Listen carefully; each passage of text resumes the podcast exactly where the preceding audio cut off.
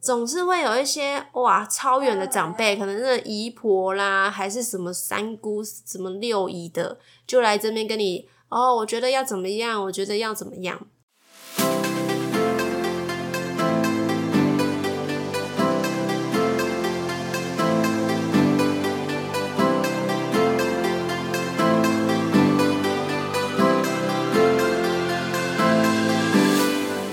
谁说当了妈妈就不能做自己，说自己想说的话？这是一个畅所欲言的频道，有欢笑，有泪水，有情绪，有感动。欢迎你来到妈妈咪呀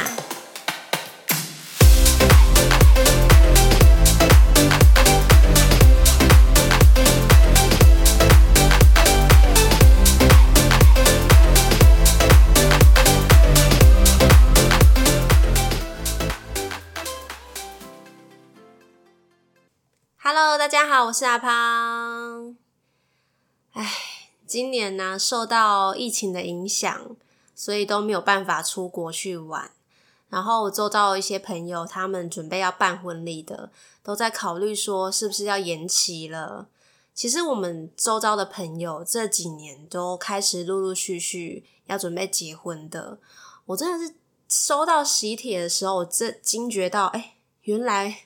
我们已经到了适婚的年龄了，那因为我自己本身就是结婚的比较早嘛，所以我觉得对于周遭的朋友来说，我应该算是大前辈等级的人。好啦，那我们今天呢就切入正题，我们来聊聊办婚礼的那些美眉嘎嘎。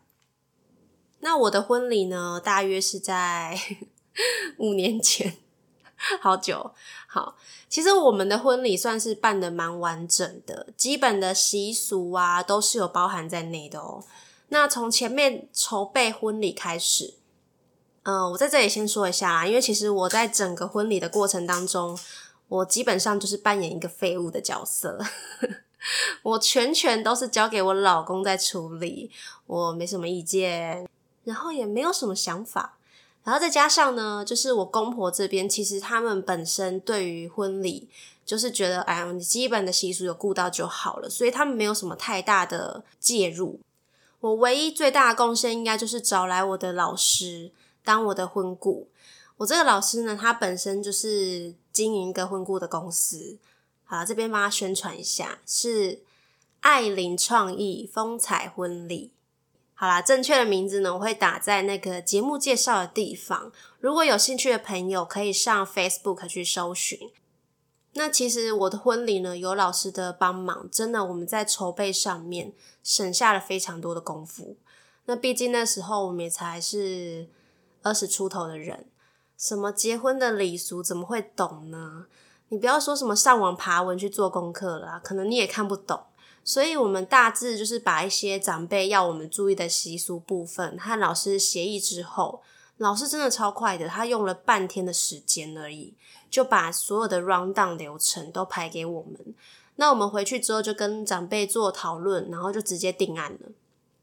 所以，其实我们没有为了太多这种结婚的细节争吵过，从挑选婚纱啦，或是中式、西式的喜饼挑选、聘金啊那些。我记忆当中啦，都是蛮顺利就决定，而且我也完全没有跟我老公争吵过。说到这边，你们是不是想说啊？标题不是就是要来聊婚礼的妹妹嘎嘎吗？啊，你筹备的这么顺利，你是要聊什么啦？不好意思，我今天是要来说别人的故事。好，绕这么一大圈呢，其实我就是要来为我的老师宣传他的公司。哎呦，你们不要紧张啦！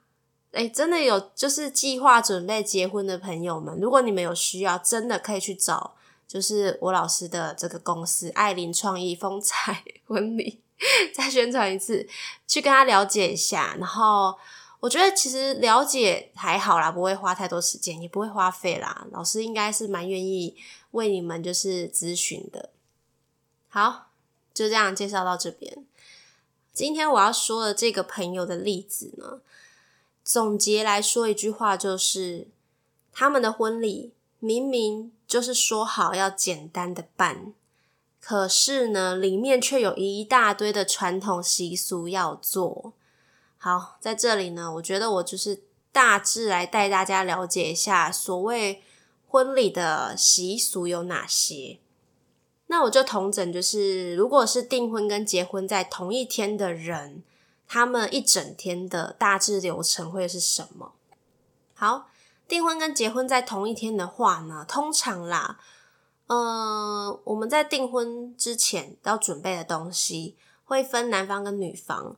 那会有十二礼，男方女方都会准备十二礼，以及红包袋，稳定的红包袋跟迎娶的红包袋，还有八卦米筛，还有一些甜茶奉茶的礼，还有小喜字贴或大喜字贴，这些就是依照你自己去准备。再准备橘子或是苹果跟甜汤。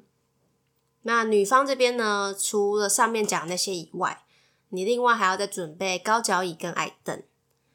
那日前的准备呢，像是新房的布置啊、居家布置等等的，你前面买的那些什么大喜字贴或是小喜字贴，你就可以布置在你们的新房，看是要贴在门上、冰箱啦，或者是柜子都可以，看你怎么贴。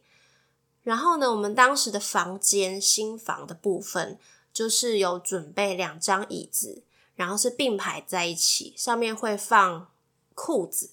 然后裤子的口袋里面呢会放红包，再来呢就是礼车的准备。礼车的准备，它的数量呢都是以双数为主，可能就是新人一台啦，或者是媒人一台，那最少就是两台就对了。然后你看你自己有没有要挂什么样的那个车头彩或者什么的。我们当时好像好像就是挂车头彩，前面就是一个爱心。就是这样一个布置，一个再放在车头这样子。那其实也有一些人可能就不会绑，因为可能租来的车子非常漂亮、很贵啊，就不想要特别绑之类的。看你们自己决定啦。再来就是当天凌晨的时候呢，会拜提公，台语有点鼻音，拜提公，然后还要拜奏。那到了早上，其实就看你们，有些人会看时辰，就是我们当时是有算命，然后就有看时辰，可能几点要到达女方家，几点要怎么样怎么样，就是有一个 round down 的行程。那我们当时呢，就是大约在清晨三四点左右，呃，女方就开始准备要化妆了、着装了，所有人都开始动起来了。然后九点以前要，就是男生要到女生这边。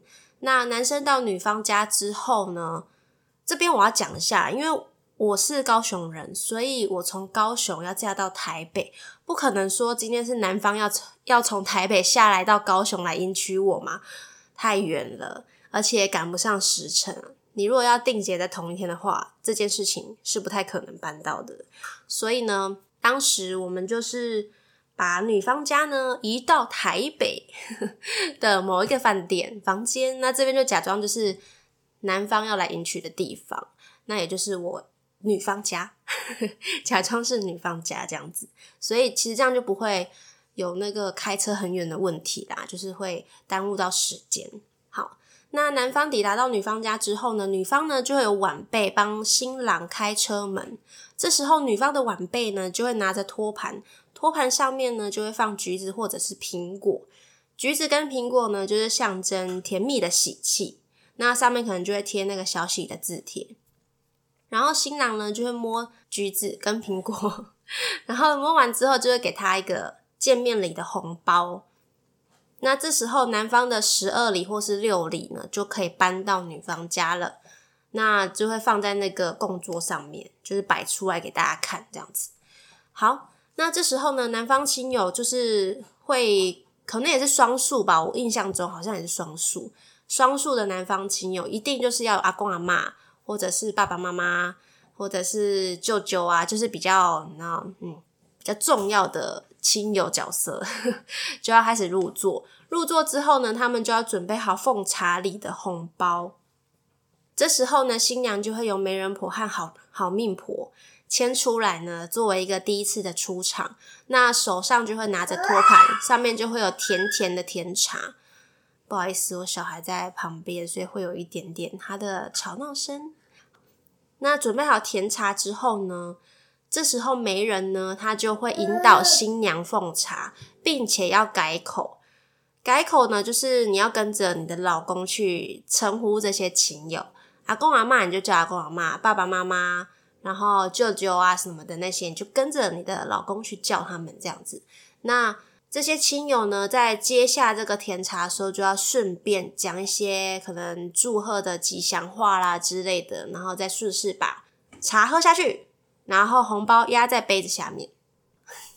很多步骤的哦，还没讲完哦，这边是订婚而已哦。好，再来呢，我们就这边是奉茶结束了嘛？奉茶结束之后，就会开始挂金饰。这时候新娘呢，就会坐在高脚椅上面，脚呢就会踩在矮凳上。这个意思就是象征新娘婚后会好命。这时候呢，就要开始交换戒指喽。交换戒指呢，就会先戴新娘，再戴新郎。然后戴完之后，大家可能就会拍个照，耶，很开心，很漂亮。然后婆婆呢，这时候就会帮新娘挂上金项链，丈母娘呢就会帮新郎挂上金项链。OK，这里到这里就是完成这个订婚的仪式了。那通常在订婚仪式结束之后，就会开始吃饭。然后呢，有些人会想说，诶，为什么这时候男方吃到一半就要离开呢？其实以前的习俗是说呢，上菜上到鱼的时候，就是一个暗示了。南方的人呢，就必须要默默的离开，意思就是我们不要把娘家吃光光，要让人家无村呐，就是要有剩就对了。而且这时候呢，也不能说再见，因为毕竟婚礼这个场合，我们就不要再结一次，这个就是这个意思。可是其实现在人也没有顾忌这么多啦，主要就是看你们双方的家长会不会很在意这个东西。如果都不在意，那其实就可以大家一起吃完，一起送客这样。好，那如果说是男方有先行离开的话呢，第二次就会有男方再一次抵达到女方家，那一样照着前面我刚刚讲的这个流程，照着前面那些流程嘛。好，最后比较稍微不一样的地方就是。这时候呢，媒人呢就会带着米筛进入到女方家。其实呢，嗯，有分带米筛跟带雨伞。米筛通常都是这个新娘呢，她没有怀孕的时候就会用米筛。如果你是看到撑雨伞的话，那有可能这个新娘就是她有怀孕。当然也不一定啦，有些人就是没有准备到米筛，就是用雨伞，所以不一定是撑雨伞就是代表怀孕。再呢，就是这时候呢，就开始祭祖，女方这边就会祭祖。那我们这我的话啦，我自己的婚礼的部分就没有祭祖，因为不是在我家嘛，我们是在台北办的，所以就没有祭祖的部分，这边就直接省略，就直接到了拜别父母跟盖头纱的部分。我觉得拜别父母这个环节其实是蛮感人的，就是要出嫁的女儿可能就会感谢父母的照顾啦，然后。说一些很感人的话，这时候通常啦，其实你可能也没讲几句话你就哭了。我印象中，我那时候好像也没有讲什么话，就莫名其妙自己在那边哭，不知道哭什么，而且甚至还有点就是听不清楚我在讲什么。我记得那时候我老师就跟我就是交代说，你一定要先前先想好你要讲什么，然后呢，尽量就是简单简短、重点式的讲，你不要讲太多，因为你有可能会哭嘛。那你如果讲太多，结果你都没讲到重点，然后就一直哭，哭到讲不出话来，那别人可能在旁边想说你到底在哭什么？明明是个感人的东西，结果被你搞得好像很尴尬。然后父母呢，可能就会跟你的女儿啊，或者是你的女婿讲一些话。其实这这边真的是蛮感动的。感动的地方结束之后呢，新娘就会准备要出发到新郎家了。上礼车之后呢，新娘就会丢扇子。女方的亲友就会捡起扇子，收下红包，把扇子交给女方的父母。我记得丢扇子好像是把你的一些就是坏脾气、一些不好的丢掉的意思，好像就是留在那个女方家的意思。然后再来就是新娘抵达到新郎的家的时候，男方的那个晚辈也会帮新娘去开车门，然后一样会拿着那个托盘，托盘上面也会放就是橘子跟苹果。然后这时候一样，新娘也是要摸橘子跟苹果，然后给他一个见面礼的红包。这边比较重要的地方就是有一个习俗是说，如果新人抵达到就是新房的时候，男方的父母还有那个生肖属虎的人要回避。对，这边我觉得我要跟大家稍微提一下这个东西，我觉得蛮有趣的，就是为什么生肖属虎的人必须要回避在婚礼的场合。